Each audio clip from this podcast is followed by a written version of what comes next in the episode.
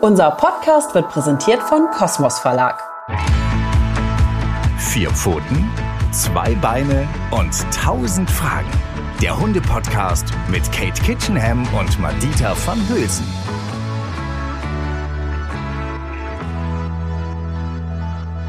Hallo und herzlich willkommen zu Vier Pfoten, zwei Beine und 1000 Fragen. Und die ähm, Zuhörerinnen und Zuhörer von euch, die regelmäßig dabei sind, die wissen genau ab jetzt mit meiner Begrüßung, dass Madita heute nicht da ist, ich aber Ersatz für sie gefunden habe und zwar wirklich großartigen Ersatz. Heute zu Gast ist Maren Grote. Hallo Maren. Hallo, vielen Dank, dass ich heute da sein darf. Ja, Madita und ich freuen uns riesig, weil du hast wahnsinnig viel zu erzählen. Du bist ja eine Hundeexpertin, ähm, ja, wahnsinnig bekannt für die unter euch, die sie noch nicht kennen sollten. Ähm, Maren hat bald zwei Bücher geschrieben. Das erste ist ein kleiner Bestseller geworden, Hunde lesen lernen. Wirklich zu Recht, wie ich finde, weil es ist ein tolles Buch, weil es Hundeverhalten wirklich fühl- und ähm, fühlbar überträgt und vor allen Dingen ermöglicht es einen leichten, leicht zu lesenden Zugang zu dem Wissen, was Maren so hat. Ähm, alltagsorientiert geschrieben, richtig, richtig tolles Buch. Der es noch nicht kennt, sollte es sich unbedingt zulegen. Und es kommt bald ein neues Buch von ihr raus. Wann erscheint es, Maren? Also wenn jetzt alles richtig läuft, gut läuft, dann im April nächsten Jahres. Also im April 2024, gar nicht mehr lange hin. Ihr müsst nicht mehr lange warten. Und es das heißt, Hunde fühlen und anleiten die Magie der Berührung. Da kommen wir später noch ein bisschen genauer drauf zurück, was genau es mit diesem Buch jetzt aus sich hat. Ähm, Maren ist ja eine Expertin für Hundeverhalten, aber natürlich vor allen Dingen auch ähm, das äh, Vermitteln ähm, dessen, was Hunde uns sagen wollen und die Mensch-Hund-Beziehung äh, zu coachen, besser zu machen. Dazu bietet sie sehr, sehr viele Online-Kurse, Seminare an. Ähm, man kann sie eigentlich in ganz Deutschland sehen, weil sie sehr, sehr viel auf Tour ist. Und ja, Du engagierst dich nicht nur für Hundehalterinnen und Hundehalter, die mehr wissen wollen über ihren Hund und ihre Beziehung verbessern wollen zum Hund, sondern vor allen Dingen auch bildest du Hundetrainerinnen und Hundetrainer aus, ne? Ja, genau. Ich habe die in zwei Ausbildungsstätten quasi in Deutschland ausgebildet als Dozentin und jetzt bilde ich weiter. Also ich ähm, aber mit, arbeite mit den Menschen, die im Hundeprofibereich sind und die sich weiterbilden wollen. Das muss man ja einerseits, um die Zertifizierung der Tierärztekammern zu erhalten, aber natürlich sind die auch interessiert, also die wollen auch irgendwie noch weiter was lernen. Und ähm, dafür biete ich dann Seminare an, dass die einfach ja, Fortbildungen machen können. Ne? Mhm. Und wie das immer so ist, ich kenne das ja selber auch, das finde ich eben halt auch so schön, das ist ja keine ähm, Veranstaltung, wo niemand anderes dazukommen darf. Also sei es, dass man irgendwie in Hamburg bei CanDog ist oder irgendwo im Süden unterwegs ist, die sind immer auch offen für ganz normale, nenne ich jetzt die mal, Hundehalterinnen und Hundehalter, die können da auch mitsitzen, die können da lauschen, die können da ganz viel mitnehmen für sich und ihr Leben mit Hund. Deswegen sind das Veranstaltungen, die ich wirklich richtig toll finde und jedem ans Herz legen kann, der da mal ein bisschen mehr, ein bisschen tiefer graben möchte und sich noch ein bisschen den Horizont noch weiter erweitern möchte.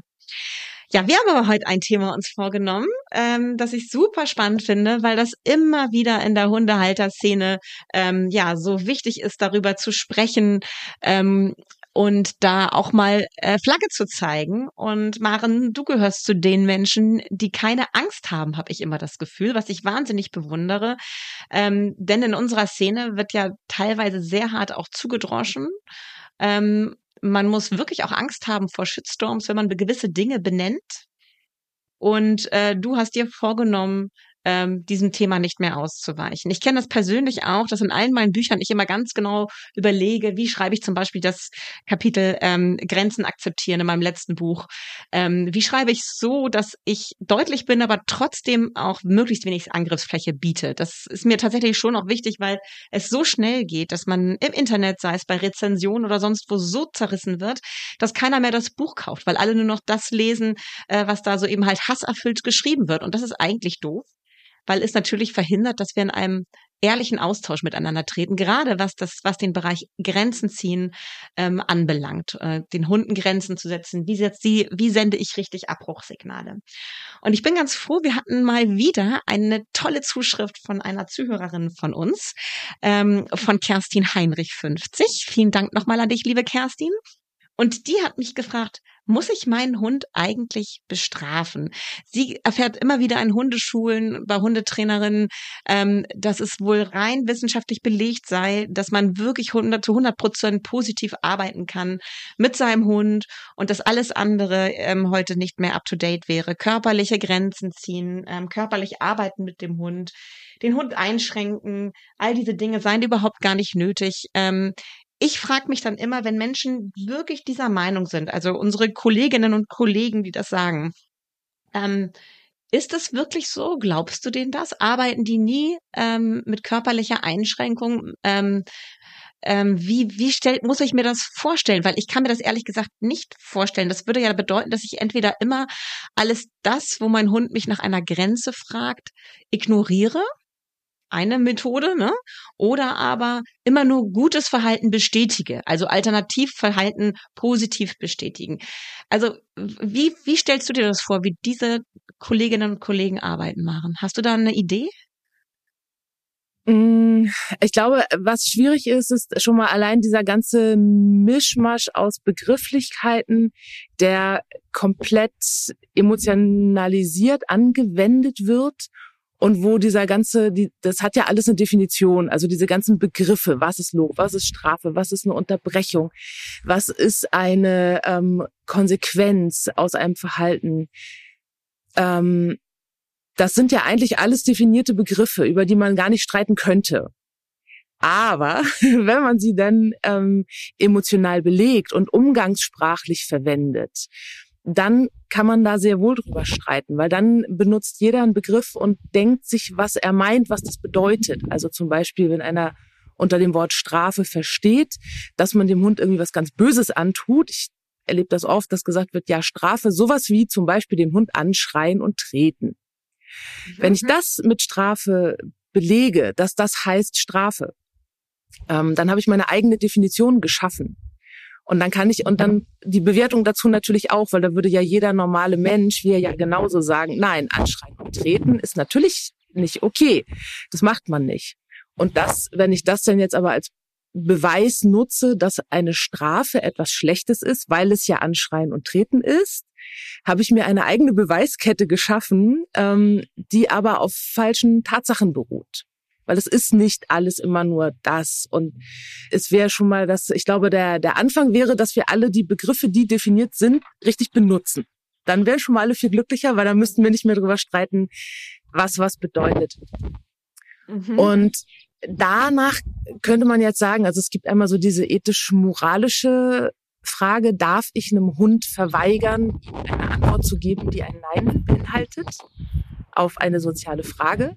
Da würde ich persönlich sagen, nein, das darf ich nicht, weil das ähm, emotionale Vernachlässigung ist.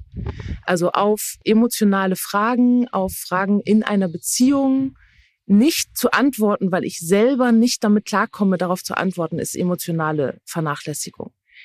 Mhm. Aber rein äh, rein klugscheißerisch könnte man sagen, es ist nicht möglich, ohne ähm, nur mit Lob etwas zu machen. Denn sobald der Hund ein Lob voraussetzt, also wenn ich den jetzt immer fütter, wenn er an anderen Hunden vorbeigeht zum Beispiel, wenn er fein ist und mich anguckt und ich fütter und fütter und fütter und irgendwann guckt er mich nicht an und bellt und dann füttere ich nicht, habe ich eine Erwartungshaltung geschaffen, nämlich es kommt ein Hund, ich bekomme Futter.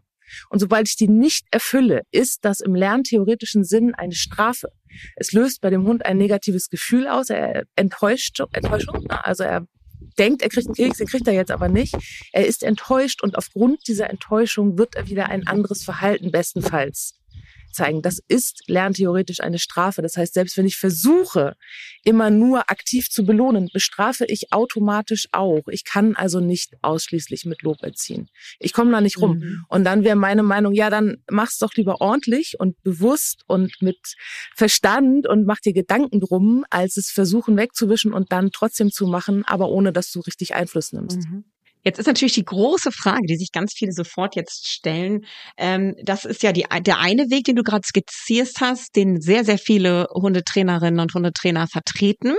Ähm, wie würdest du denn in dieser Situation vorgehen, ähm, wenn ein Hund in dieser Situation eben halt einen anderen Hund anbellt an der Leine und du eben halt nicht den Blickkontakt mit Futter bestätigst? Was machst du stattdessen anders? Also ich würde erstmal gucken, warum bellt der? Das wäre das, was für mich wichtig ist. Also braucht der braucht er noch Grundvoraussetzungen? Ist er zum Beispiel einfach so enthemmt und so frustriert und so ähm, unbegrenzt im Gesamten, dass das Anbellen einfach nur ein Symptom von einem ganz großen anderen Problem ist?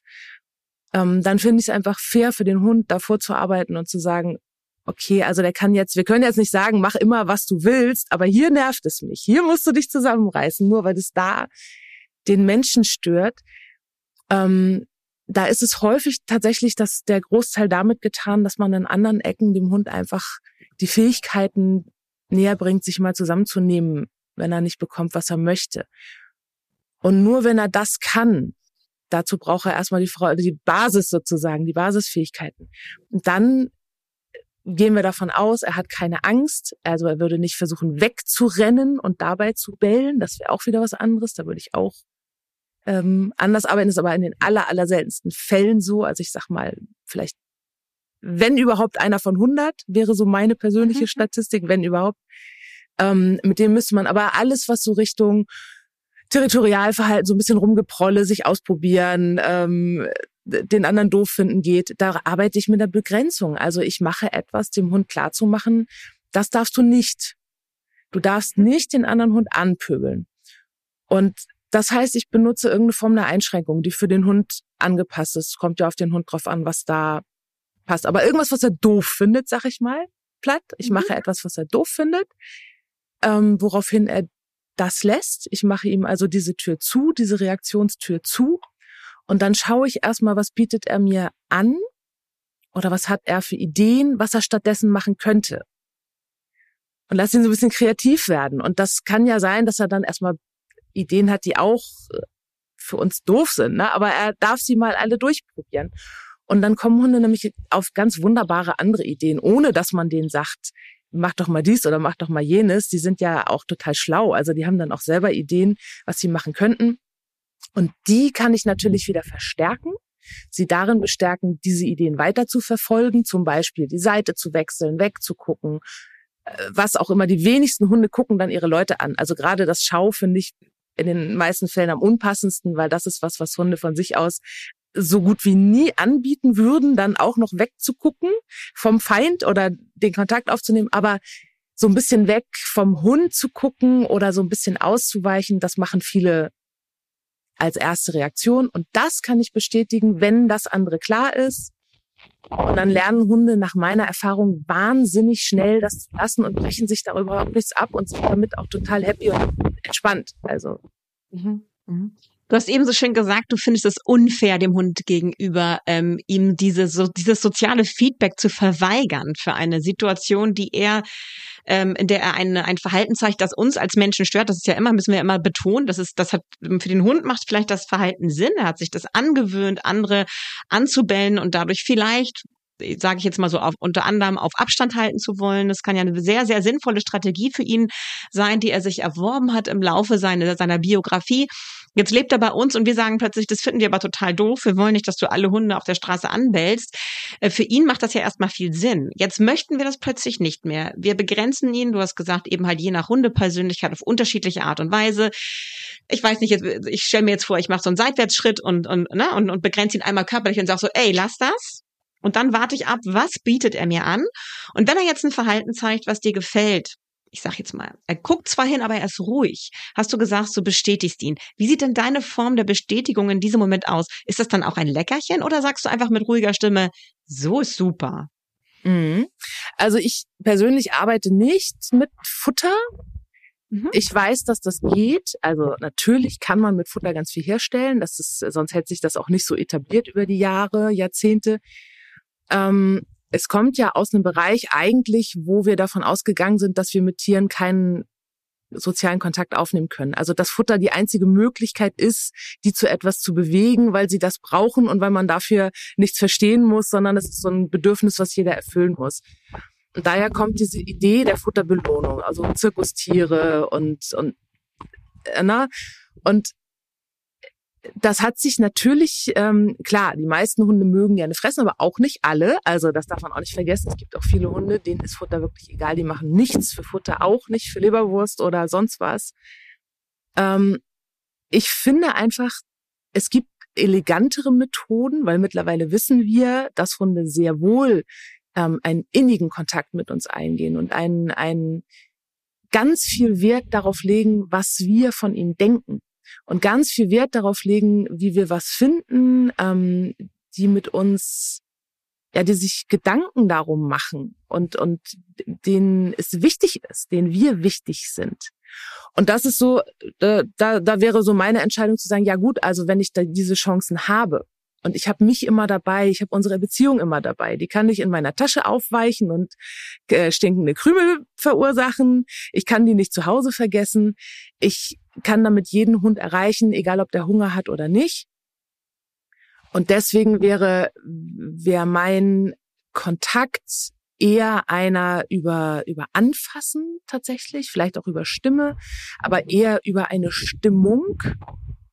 Also ein, ein mhm. freundliches, eine freundliche, zugewandte Stimmung. Und die muss man gar nicht so üben, sondern das ist das, was wir intuitiv machen. Also nehmen wir mal an, wir haben ein kleines Kind vor uns und das versucht jetzt was selber zu schaffen und wir stehen davor und schauen dem zu und möchten irgendwie, wir, wir freuen uns so mit, dass es das jetzt schafft. Keine Ahnung, aufstehen. Es soll aufstehen lernen das erste Mal. Und dann zieht es sich hoch. Und werden wir automatisch mimisch und auch mit dem, was wir so, so tun, rüberbringen, ohne uns Gedanken zu machen, wie wir das jetzt kindgerecht tun, rüberbringen, dass wir das toll finden. Und unsere Freude erfreut das Kind und macht, dass sich das noch zusätzlich sozial bestätigt fühlt und nächstes Mal noch mehr Spaß daran hat, das zu probieren.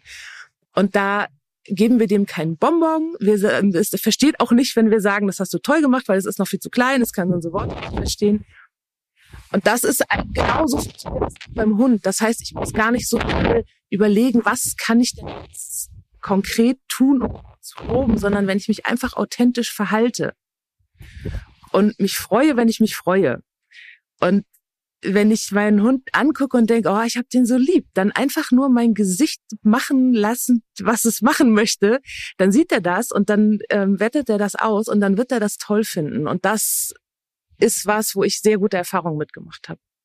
Mhm. Ähm, ich finde es sehr schön, was du da gerade sagst, weil alles, was Maren hier gerade erzählt, ist tatsächlich auch wissenschaftlich mittlerweile intensiv untersucht worden. Also Hunde können unsere Mimik lesen, Hunde können, sind in der Lage, die Intonation unserer Stimme richtig zu interpretieren. Dazu haben Hunde im Magnetresonanztomographen ähm, ja, äh, regungslos gelegen und man hat ihnen emotionale Lautaussagerungen von Menschen vorgespielt. Und nicht nur, dass Hunde ganz genau die Stimme ihres, ihres Besitzers, ihrer Besitzerin von anderen Stimmen unterscheiden können und darauf besonders emotional reagieren, ähm, sondern sie reagieren auch ganz unterschiedlich, je, nach, je nachdem, in, wie, wie wir eben halt diese Intonation einsetzen. Also genau das, was Maren gerade am Beispiel des Kindes erzählt hat. Hunde sind soziale Lerntiere. Hunde lernen wirklich ganz, ganz ähnlich wie kleine Kinder und haben entsprechend auch ganz ähnliche Erwartung an uns Menschen, ähm, was für sie im Leben eine Bedeutung hat ähm, und wie Maren so schön gesagt hat, was, äh, was uns wichtig ist, was uns als ihre Erzieher, wir sind ja sozusagen ihre Eltern im übertragenen Sinne, was wir gut finden, das ist, hat für sie eine immense Bedeutung. Deshalb sollten wir unbedingt alles in unserer Umwelt, was so passiert, bewerten und vor allen Dingen, was unsere Hunde eben halt auch tun, bewerten durch soziale Reaktionen. Ähm, trotzdem würden jetzt natürlich viele äh, Kolleginnen und Kollegen da draußen sagen, ja, aber komm, Maren, wenn der Hund jetzt wirklich ruhig ist in dem Moment, wo der andere Hund da vorbeigeht, was ist denn dagegen einzuwenden, wenn ich dann einen Klick mache und ein Leckerchen gebe? Findest du das äh, wie, äh, hinderlich oder findest du es einfach unnötig? Beides ein bisschen. Also ich finde es unnötig. Ich glaube, das erfüllt das Bedürfnis des Menschen und äh, nicht das Bedürfnis des Hundes. Und da, das ist nicht unbedingt schlimm. Also es macht nicht alles kaputt. Es ist nicht so, dass das irgendwie jetzt gar nicht funktionieren würde oder sowas. Und wenn ich mir darüber im Klaren bin, dass das mein Bedürfnis ist, was ich hier erfülle, kann ich das ja auch gezielt oder bewusst machen. Ähm, trotzdem sollte ich mir mal Gedanken, zumindest mal im stillen Kämmerlein machen, für wen mache ich das? Ist das für mein gutes Gefühl? Komme ich hier irgendwie nicht davon weg oder habe ich das Bedürfnis, mich zu entschuldigen, weil ich etwas verboten habe? Ich glaube, dass das häufiger oder ich erlebe häufiger, dass Menschen sich entschuldigen wollen für eine Grenze und das dann als Lob benennen aber es ist eigentlich gar kein Lob, sondern eine Entschuldigung. Also sie, der Hund durfte jetzt nicht bellen. Das heißt, sie haben ihn zum Beispiel so ein Stückchen weggescheucht oder na, sind so körpersprachlich auf ihn zu, haben ihn so ein Stück weggescheucht oder haben ihn in die Seite gekniffen oder irgendwas gemacht, um zu vermitteln, was für den Hund passt. So, das, das ist doof, das will ich nicht. Jetzt lässt er das, aber er lässt das ja nicht voller Freude, weil er würde ja gern bellen. Das war ja eigentlich mhm. sein Plan. So, das heißt natürlich, es wäre ja auch total bescheuert, wenn nicht. Natürlich guckt er dann erstmal so ein bisschen angefressen. Er wird die Ohren zurücklegen, er wird ähm, vielleicht sogar ein bisschen genervt sein, dass wir ihm hier diesen Spaß verderben. Äh, er wird auf jeden Fall nicht glücklich sein. Hat er einen anderen Plan. Und jetzt müssen wir von oben sehen wir jetzt diesen gedeckelten Hund, der da neben uns herläuft und so ein bisschen mm, Mist, Mano, guckt und, und ne, jetzt nicht voller Liebe zu uns ähm, neben uns hertrabt und äh, wedelt. Und diesen Zustand, den das ist jetzt meine Theorie oder meine Beobachtung, den ertragen ganz viele Menschen nicht. Die mit ihrem Selbstbild können sie es nicht vereinbaren. Neben, dass der Hund zehn Sekunden neben ihnen hergeht und ein klein bisschen beklemmt aussieht. Ich nicht in Panik schlotternd wegrennt und äh, Angst habend, sondern einfach nur ein kleines bisschen Unwohlsein in seinem Ausdruck zu erkennen ist, was natürlich ja eigentlich das Ziel ist. Wenn ich dem was verbiete, will ich, dass der sagt, ach Mano, na gut, dann meint das halt nicht. Mm. Und so sieht er dann auch aus. Und dann sehe ich das und komme nicht damit klar. Und dann versuchen sie, den Hund wieder aufzubauen und die, ihre, die Liebe wieder zurückzukriegen und das schöne Gefühl wieder zurückzukriegen. Und da glaube ich, ist es wirklich kontraproduktiv. Weil das wird nächstes Mal, wenn ich eine Grenze setze, der Hund merkt sich das.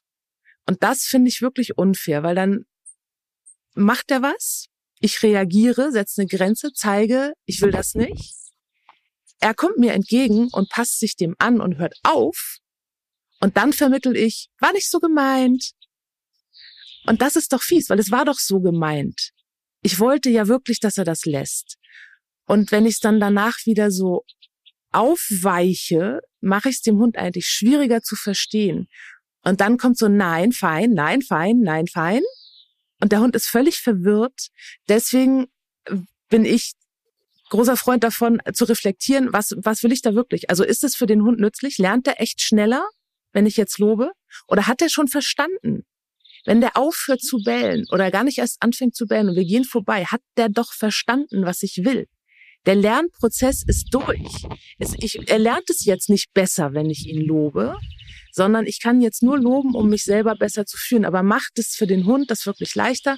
Oder kriegt der dann nur vermittelt, war nicht so gemeint? Oder er dreht sich in dem Moment gerade nochmal um und überlegt doch nochmal zu bellen und dann sage ich, oh, fein gemacht und dann versau ich mir das wieder, weil er denkt, ach so, naja, klar, dann bell ich halt wieder. Das ist halt alles komplex und ich glaube, die Grundlage ist, dass wir ertragen lernen müssen, dass unsere Hunde, wenn wir ihnen eine Grenze setzen, auch so aussehen wie jemand, dem eine Grenze gesetzt wurde. Mhm. Ich, ich stimme dir total zu. Ich glaube, dass auch, dass das äh, ganz viel damit zu tun hat, dass wir ähm, so nach dem Motto, ich habe es nicht so gemeint, eigentlich habe ich dich ja lieb und dir hast was zu fressen, das so ein ja ureigenes Bedürfnis von uns ist, was wir damit befriedigen. Und ich glaube auch, dass es nicht sinnvoll ist in solchen Situationen. Ich glaube auch, dass es sehr viel sinnvoller ist, in diesen Situationen kein Futter zu geben, weil Futter, finde ich, auch oft ablenkt. Auch gerade in anderen Situationen, wenn der Hund dann irgendwas gemacht hat, kriegt ein Futter und kaut dann darauf rum, habe ich die Erfahrung gemacht, dass es den Lernprozess sogar verlangsamen kann. Erstmal, weil es ablenkt von dem, was er gerade gemacht hat. Er ist damit kaum beschäftigt, anstatt zu reflektieren. Und ich finde es immer so schade, weil ich finde, es zeigt eigentlich, dass die Menschen kein Vertrauen haben in sich selbst als sozialer Partner der in der Lage ist, eine Begrenzung zu setzen, sei es verbal, sei es auch körperlich kurz einschränkend, aber auch nicht in der Lage ist oder das reicht nicht, einmal mit der Stimme hochzugehen, wie du es eben beschrieben hast, mit dem Kind, das sich hinstellt und zu sagen, hey, das war super. Das reicht Hunden. In diesen Situationen, wo sie wirklich was gut machen, also wirklich was ausgehalten haben, vielleicht eine aufregende Situation, die sie vor zwei Wochen noch komplett überfordert hat, dann zu sagen, so, wenn die Situation gerade vorbei ist, hey, jetzt hast du super gemacht, good boy oder so, dann merkst du an dem Hund, wie ihn das befeuert Und meine Erfahrung ist eben hundertmal mehr befeuert, wenn die Beziehung entsprechend zwischen Mensch und Hund ist, als ihm einfach ein Stück Leberwurst vor die Nase zu halten und dass er dann abschleckt, so. Es ist nicht schädlich, das sage ich auch, wie du, ne? Also es ist vielleicht etwas hinderlich. Erstmal für den Lernprozess manchmal und manchmal auch für die Beziehung, dass wir uns immer darauf verlassen müssen, dass wir ohne Leberwurst und ohne krümelnde Leckerchen in den Taschen nicht so wie viel wert sind wie mit. Und das ist so schade, weil Hunde sind so soziale Wesen und springen da drauf so gut an. Ne? Aber ich muss noch mal nachhaken. In dem Moment, wo ein Hund ein Verhalten unterlässt, weil bei mir ist es immer so, ich nenne das immer die rote und die grüne Ampel. Also wenn der Hund, einen, also ich, ich lobe auf jeden Fall, wenn in dem Moment, wo ein Hund dann das richtige Verhalten zeigt, mit meiner Stimme. Machst du das nicht? Ich mache das, ähm, wenn ich das Gefühl habe, er hat wirklich die Entscheidung getroffen, aber nicht im laufenden Lernprozess. Also wenn wir jetzt bei dem Beispiel bleiben, Hund bellt, anderen Hund an, ähm, dann, wenn ich quasi noch was unterbinden muss, also mein Hund guckt rüber und zieht schon so ein bisschen so eine Schnute und kommt schon so ein leichtes Luftholen und ich merke, okay, er hebt gerade an zum Losbrüllen. Dann unterbinde ich das, also zwick ihn irgendwie an oder mache irgendwas. Er hört auf. Dann ist es wichtig, nicht zu loben, weil das war nicht fein. Wenn ich meinen Hund unterbrechen muss, und er deswegen aufhört, ist ja nicht fein. Das ist ja nicht, was er lernen soll. Er soll ja nicht lernen, hör auf, wenn ich dich unterbreche, sondern er soll lernen, fang gar nicht erst an, den anderen Hund anzubellen. Ich will ja nicht nur eine Option haben, ihn aufhören zu lassen, sondern er soll ja lernen, er soll gar nicht anfangen. Und da, glaube ich, ist das hinderlich, dass viele Leute, wenn der Hund dann einmal drei Sekunden überlegt, sofort da reinloben und diesen Prozess damit eigentlich eher stören, weil die Entscheidung, das nicht zu tun, noch gar nicht endgültig geschlossen ist und weil ähm, das Verhalten vielleicht nur momentan noch eine Reaktion auf die Unterbrechung ist. Und dann muss man immer wieder unterbrechen. Und es ist ja, wäre ja schön, wenn diese Verhaltensunterbrechungen dafür gedacht sind, so sind sie es in meiner Welt, ähm, sie, sich unnötig zu machen. Also sie so lange so klar anzuwenden, dass der Hund versteht, was er nicht tun soll und es dann einfach nicht mehr macht. Und nicht, dass ich mein ganzes, das ganze Hundeleben lang immer nur mecker, mecker, mecker quasi, sondern dass er versteht, das soll ich nicht, dann lässt er das und dann ist das Thema durch. Und das kann ich tatsächlich damit am besten erreichen, indem ich das erstmal, und mit erstmal meine ich nicht nur in dieser einen Begegnung, sondern so lange nur einsetze, das zu unterbinden, wenn er bellt, das wäre mein Weg, bis er wirklich verstanden hat, ich darf nicht bellen. Und zwar weder morgens, noch mittags, noch abends, nicht auf unserem Spaziergehweg, nicht auf anderen Wegen, keine großen Hunde, keine kleinen Hunde, dieses ganze Prozedere durch. Und wenn er dann an einem Hund vorbeigeht und wirklich gar keine Idee hat zu bellen, und da kommt auch oft der Moment, wo die dann hochgucken und so ein bisschen so, guck mal, hast du gesehen? Ich habe nicht gewählt und du musstest gar nichts machen. Also dann kommt so ein fröhlicher Blick nach oben, ähm, so eine Kontaktaufnahme zum Menschen. Und wenn ich dann wirklich vorbeigegangen bin und sicher bin, der kann jetzt nicht plötzlich ist der Hund auf unserer Höhe und dann geht dann noch, doch noch mal los. Na klar, dann lobe ich auch. Und dann ist aber wirklich der Lernprozess durch und dann habe ich, dann kann ich das loben, was ich wirklich will, nämlich vorbeigehen, gar nicht drüber nachdenken, bis zum Ende ruhig vorbeigehen und im Kontakt mit mir bleiben. Und alles andere ist immer so ein verfrühtes Zwischenloben. Das meinte ich mit diesem, das ist häufig eher so ein Bedürfnis, sich zu entschuldigen. Und dann lernen Hunde einfach nur, ja, das ist fein, wenn du aufhörst, wenn du Ärger kriegst. Aber das heißt dann für mich auch, ich muss ständig nörgeln. Und das möchte ich ja eigentlich nicht. Ich möchte eine endgültige Entscheidung beim Hund hervorrufen.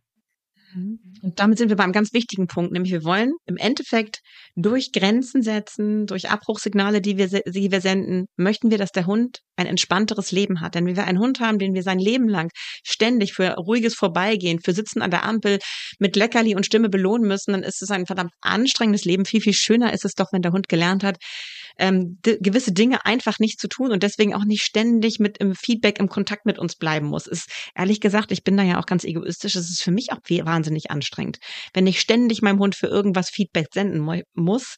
Ich freue mich, wenn er irgendwann einfach gelernt hat, was zu tun ist und was er einfach lassen soll. Ähm, also ist für uns beide dann ein entspannteres, stressfreies Leben. Aber ich möchte nochmal schnell für ähm, alle hier nochmal zusammenfassen, weil ich das gerade so wertvoll fand, was du gesagt hast.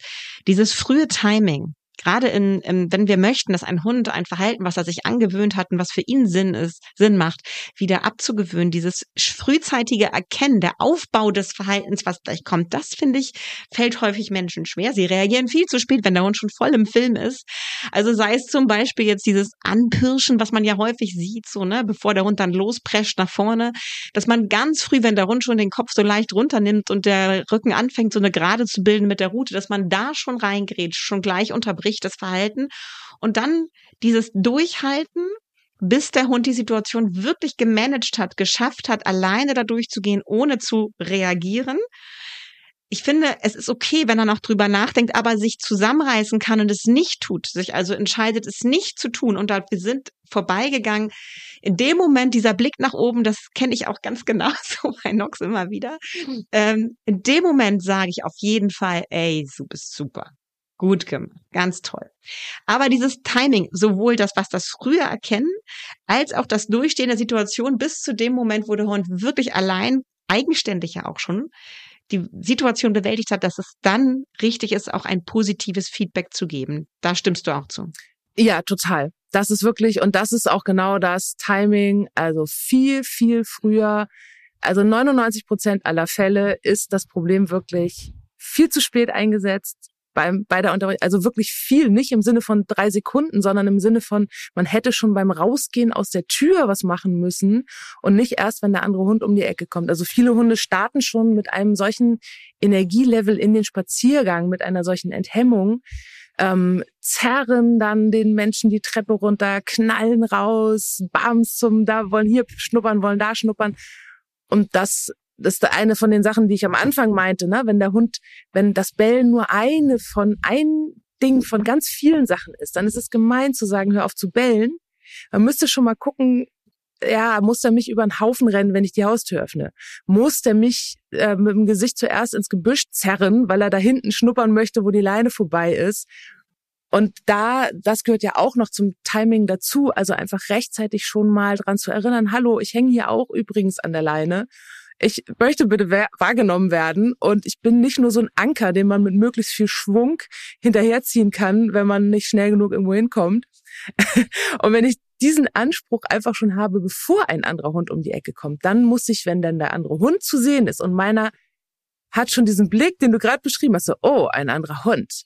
Und dann verengen sich die Augen ein bisschen und es wird so ganz bisschen ah, sich angespannt. Und da dann brauche ich auch ganz wenig machen. Das wird ja, ich muss immer weniger machen, je schneller ich eingreife. Meine Reaktionen, die ich brauche, sind immer kleiner, immer feiner. Ähm, weil dann habe ich schon ein bisschen vorgesorgt mit allem vorher. Und dann muss ich nur noch dran, dran erinnern, übrigens, Freundchen, wenn wir Hunde sehen, benehmen wir uns übrigens auch.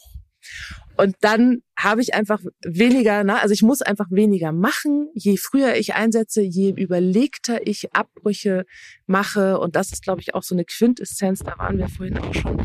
Je mehr ich mir wirklich Gedanken mache, wie ich sinnvoll Verhalten unterbreche, anstatt zu sagen, ich versuche es immer zu vermeiden. Das ist böse, das ist Baba, das mache ich nicht. Da will ich gar nicht dran denken macht es für den Hund schwieriger und sorgt eher dazu, dass man in eine verzweifelte Situation kommt, wo man aufgrund von Notfallmaßnahmen wirklich doofe Sachen vielleicht macht, weil man nicht anders kann. Ähm, das ist blöd. Dann lieber sich damit auseinandersetzen und sagen, okay, was kann ich tun, um so wenig wie möglich machen zu müssen, um das so gezielt wie möglich einzusetzen und um es so schnell wie möglich wieder loszuwerden, beides, sowohl unterbrechen als auch loben, sollte ein Prozess sein, der im, in der Erziehung, also in der Jugend des Hundes läuft und beim erwachsenen Hund eigentlich unnötig ist. Und dann ist das mein ganzes Gucken und Lächeln und, und Streicheln und sonst was ist, das ist alles kein Lob. Das ist, mein Hund und ich gehen spazieren, wir haben eine schöne Zeit zusammen und wir strahlen uns an, weil das einfach so schön ist und wir haben Spaß zusammen. Und das ist dieses ganze, es gibt, es gibt so dieses, diesen einen Knopf und den anderen Knopf, dieses Loben, Strafen, Denken. Das ist auch alles so technisiert und ähm, das kann ich gezielt einsetzen, aber eigentlich ja wirklich nur, um dem Hund zu vermitteln, was ich will und nicht will. Und dann möchte ich von beidem wegkommen und einfach nur entspannt und freundschaftlich durch die Gegend ziehen und situativ einwirken können und mich darauf verlassen können, wenn jetzt das Reh plötzlich aus dem Gebüsch springt oder sonst was, dass ich dann was sage und dem auch Folge geleistet wird. Und dann kann ich auch nochmal loben. Aber das sollten nachher wirklich die Ausnahmefälle sein. Und ansonsten flaniere ich bitte im besten Fall mit meinem Hund durch die Gegend, ohne die ganze Zeit nein, fein, pfui, aus oder sonst was sagen zu müssen. Diese Selbstverständlichkeit in der Beziehung, nach der wir uns alle so sehr sehnen, ähm, die kann man erreichen, indem man eben halt frühzeitig den Mut hat. Und eigentlich ist es aber gar kein Mut, finde ich. Ähm, in diesen äh, in dieses Gespräch mit dem Hund zu gehen und ähm, ihm Abbruchsignale zu senden. Das ist ja etwas, was ich will jetzt mal so ein bisschen die Menschen in Schutz nehmen, die das auch gelernt haben. Ne? Also es ist ja auch häufig in Hundetrainerinnenausbildung, dass es einem wirklich eingebläut wird, rein positiv so nennen sie das ja, zu arbeiten und nur zu bestätigen und ähm, dass alles, was mit, ähm, mit Aggression zu tun hat, negativ ist. Und ich finde es unheimlich wichtig, dass wir uns immer wieder klar machen, was die Verhaltensforschung dazu schon vor, vor wahnsinnig langer Zeit ähm, angefangen hat zu arbeiten und bis heute wird daran gearbeitet und geforscht. Aus den 60er Jahren kommt das Buch von Konrad Lorenz, das sogenannte Böse ist der Titel. Und damit meint er Aggressionsverhalten. Es ist sogenannt böse. Es ist nicht böse. Aggressionsverhalten ist ein ganz, ganz wichtiges Verhalten in sozialen Gruppen, das dazu dient, Konflikte gar nicht erst groß werden zu lassen. Und damit man Konflikte gar nicht erst groß werden lässt, gibt es wahnsinnig viele unterschiedliche Formen von Abbruchsignalen, die Hunde sich untereinander senden und von denen wir uns unheimlich viel abgucken können. Ich weiß nicht, wie dir das geht, aber ich finde es immer wieder super spannend, wenn man mal in so einem Wurf Welpen sich bewegt, wo mehrere erwachsene Hundeerzieher dabei sind. Da werden ständig subtil, unterschwellig, oft für viele gar nicht sichtbar Abbruchsignale gesendet. Sei es, dass man allen Welpen kurz einmal abschnuppert und er soll kurz still liegen. Das ist eine erste Form von Impulskontrolle, wo der Hund lernt, sich kurz runterzufahren, stillzuhalten, die ganz sanft eingefordert wird im Alltag so nebenbei wenn wir uns das abgucken und so nebenbei immer mal wieder im Alltag von klein auf vom Hund was kurz verlangen und dann ist so dieses große Tamtam -Tam mit Leckerli, Klicker, Lob gar nicht so unglaublich wichtig, weil der Hund von Anfang an lernt, sich sozial geschmeidig bei uns anzupassen. Wichtig ist einfach, dass wir verstehen lernen, dass Abbruchsignale senden nichts Böses, sondern was sehr Positives ist. Natürlich, wie du am Anfang schön gesagt hast, treten ist eine Sache, da sind wir uns alle einig. Das ist etwas, was äh, nicht nötig ist im Umgang mit Hunden. Aber gewisser gezielter Einsatz, auch körperlicher Einsatz ist völlig okay. Da ist es natürlich wichtig, dass wir Anleitung bekommen, wenn wir selber noch ungeschult sind, wenn wir nicht wissen, wie.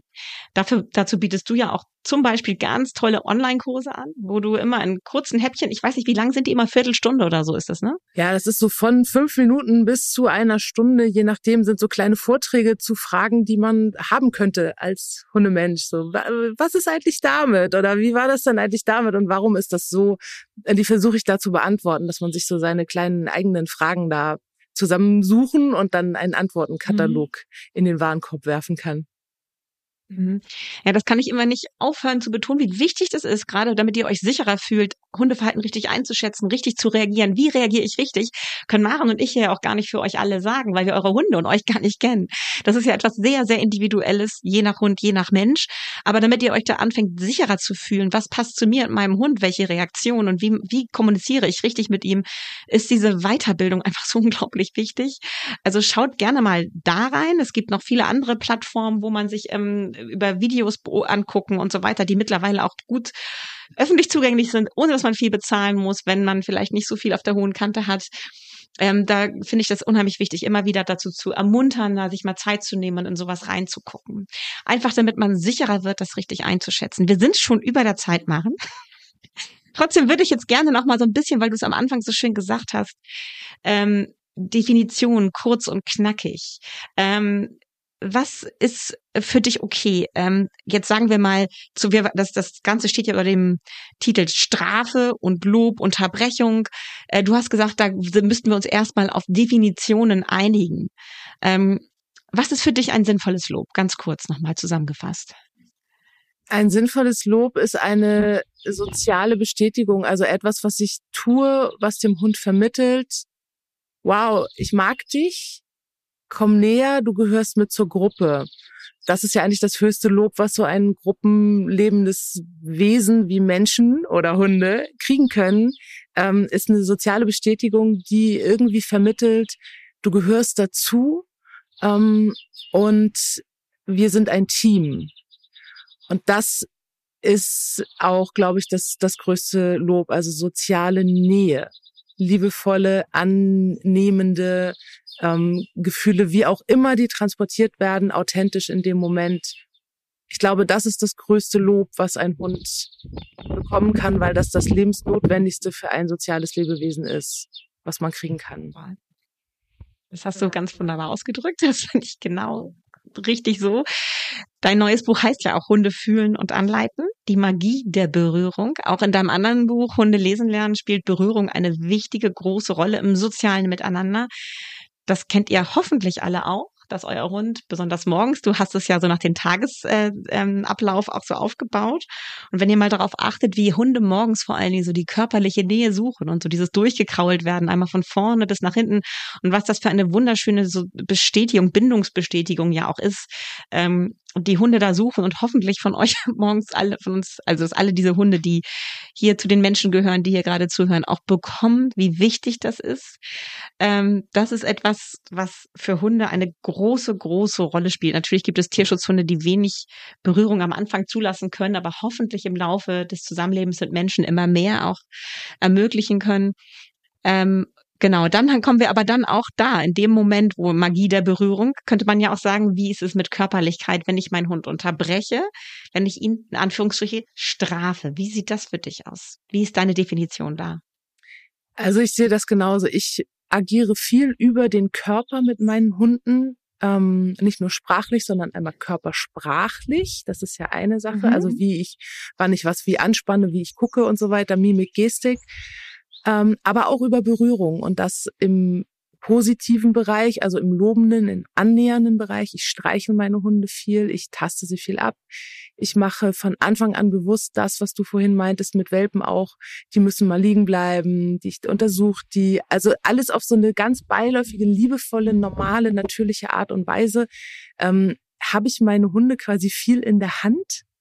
Und im übertragenen Sinne ähm, da macht das auch was mit der Beziehung, weil ich über die Hände so viel vermitteln kann. Ein Griff ist nicht gleich ein Griff. Und ähm, ich kann natürlich auch so unterbrechen. Also genau wie ich bei, äh, wenn ein Kind sich eine Zigarettenkippe in den Mund stecken möchte oder sowas, dann werde ich intuitiv ähm, erschrocken Nein sagen, weil ich sehe die Gefahr damit nehme ich aber gleich eine Drohhaltung ein. Also das mache ich nicht bewusst, aber ich werde in der Drohhaltung zu dem Kind stürzen, Nein sagen, wahrscheinlich ein bisschen lauter, weil ich aufgeregt bin als geplant. Und ich werde dem das kleine Händchen festhalten mit meiner Hand. Und zwar mit einem sehr sicheren Griff. Das tut nicht weh. Aber das hat für das Kind eine, das ist eine Strafe. Das ist eine unterbrechende Wirkung. Da kommt jemand auf mich zugestürmt, der laut was sagt, ähm, in einem ziemlich klaren Tonfall, mit einer Körpersprache, die ziemlich klar vermittelt, hier gibt's keine Diskussionsgrundlage und der fasst mich am Arm an und hält mich sehr bestimmt meinen Arm fest. Deswegen wird ein Kind wahrscheinlich anfangen zu weinen in dem Moment. Also wird Demut zeigen, damit ihm nichts passiert, als soziale Reaktion auf diesen, in Anführungsstrichen, Angriff.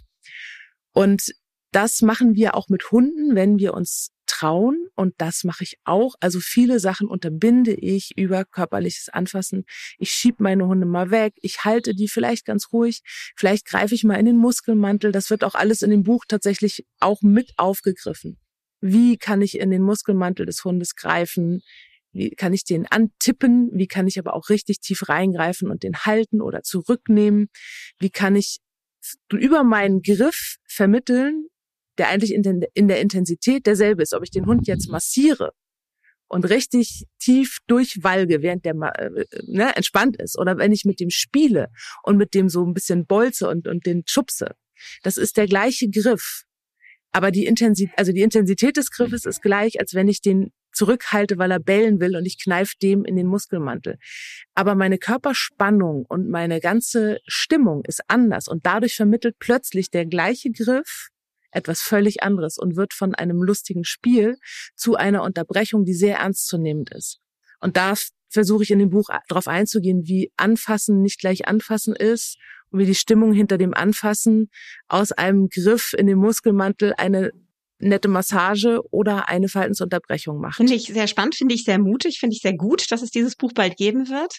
Ähm, ich finde es schön auch nochmal diesen, diesen, dass du den Bogen gespannt hast von dem vertrauensvollen Kontext, dem liebevollen Kontext hin zu dem Kontext der Unterbrechung, weil ich finde, das gehört zusammen. Wenn wir nicht in den entspannten, schönen Momenten körperlich sind mit unseren Hunden, ist Körperlichkeit in einer, in einer Konfliktsituation tatsächlich für den Hund oft eine Überforderung dass wir diese Körperlichkeit in den schönen Momenten zulassen, auch das fällt ja schon vielen Menschen schwer und überfordert sie regelrecht, dass sie mit ihrem Hund spielen sollen körperlich, dass sie mit ihrem Hund äh, körperlich kuscheln sollen. Das ist äh, ja leider häufig oder manchmal so eine Überwindung am Anfang, aber die lohnt es sich zu gehen, weil erst die, finde ich, macht möglich, dass wir in anderen Situationen auch die Berechtigung haben, körperlich zu sein. Ich kann nicht zu einem Hund, dem ich immer eine körperliche Distanz war, wahre plötzlich in Konfliktsituationen körperlich auftreten. Das ist sozusagen etwas, was sich gegenseitig bedingt. Ich finde, das hat was mit Vertrauen zu tun, oder? Ja, es hat was mit Vertrauen zu tun. Für mich hat das auch was mit Tiefe der Beziehung zu tun.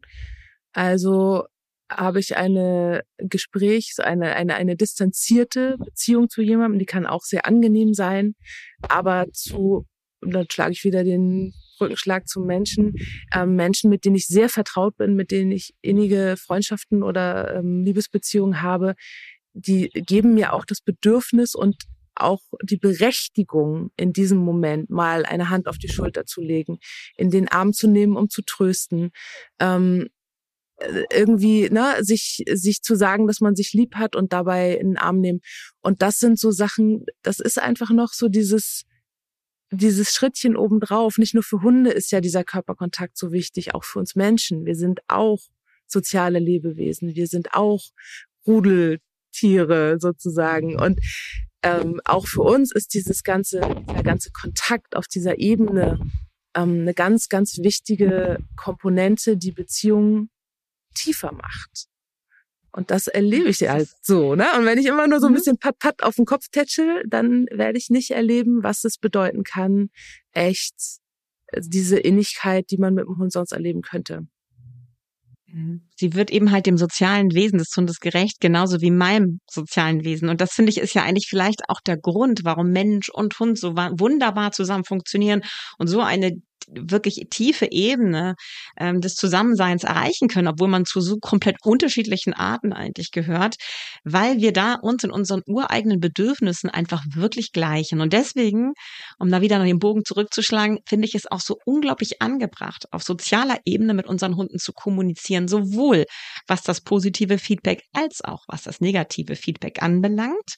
Das ist einfach hundgerecht. Und jetzt würde ich gerne jetzt, um zum Abschluss noch einmal für mich auch ganz deutlich machen, das ist jetzt unsere Meinung, aber ich finde das ganz, ganz wichtig, diesen Unterschied zu dem, was wir jetzt gerade besprochen haben, zu dem, was wir häufig eben halt auch immer noch in der Hundeerziehung lernen, ist dieses, äh, diese positive Konditionierung über Klicker und Leckerchen. Das funktioniert. Natürlich funktioniert das, aber es ist kein soziales Arbeiten mit dem Hund. Und meiner Meinung nach wird es dem sozialen Wesen des Hundes nicht gerecht, und braucht der Sozial das soziale Wesen Hund auch gar nicht. Man kann fantastisch mit Tauben und Meerschweinchen über Klicker Tricks erarbeiten. Man kann das auch mit Hunden, aber mit Hunden ist es auf einer ganz anderen Ebene nöt, äh, äh, möglich. Und es ist, finde ich, eigentlich immer ein bisschen schade, dass man diese Ebene gar nicht vor allen Dingen mit jungen Hunden beschreitet, sondern sich von Anfang an auf Hilfsmittel verlässt, anstatt auf sich selber als soziales Wesen zu vertrauen. Ja, da bin ich voll bei dir. Das ist einfach unter deren Würde und unter deren komplexen Fähigkeiten. Ich kann Goldfische klickern. Ähm, das hat was auch mit Hirnstrukturen tatsächlich zu tun, die, die, wo Hunde einfach, also intelligente Säugetiere, was wir als Intelligenz bezeichnen als Menschen, ne? Also ist ein intelligentes Säugetier, hat einfach andere Fähigkeiten. Und ähm, gerade dieses diese Dressur auf dieser Konditionierung, reinen Konditionierungsidee basieren. Natürlich konditioniert man immer irgendwie mit, das ist klar. Aber dieses reine, dieser reine Dressurgedanke von machst du, machst du Männchen, kriegst du Keks, ähm, das ist wirklich, das läuft in Hirnarealen ab. Das ist der, der sozusagen der, der hinterste Winkel, der wirklich jedem noch zugänglich wird. Das kann ein Regenwurm auch noch lernen. Ähm, und das ist schade, weil Hunde können so krasse Sachen. und so tolles Zeug und wir können mit denen auf eine Art kommunizieren, die, die der menschlichen Kommunikation wirklich in nichts nachsteht und auch der sozialen äh, Kommunikation in nichts nachsteht. Und warum hole ich mir, also dann kann ich mir doch einen Goldfisch holen, dann kann ich dem klickern, durch den Reifen zu schwimmen. Aber wenn ich dieses so ein Lebewesen mir hole, finde ich, ist meine Meinung, habe ich auch die Verantwortung, dem etwas zu bieten, was seinen Fähigkeiten entgegenkommt und gerecht wird. Und das ist ein hoher Anspruch an soziale und emotionale Kontaktaufnahme und Förderung und Forderung, ähm, um den Hund seiner Art entsprechend wirklich auch das zu bieten, ähm, ja, was er, was er braucht. Ne? Sehr schön. Super schönes Abschlusswort, liebe Maren. Vielen Dank dafür.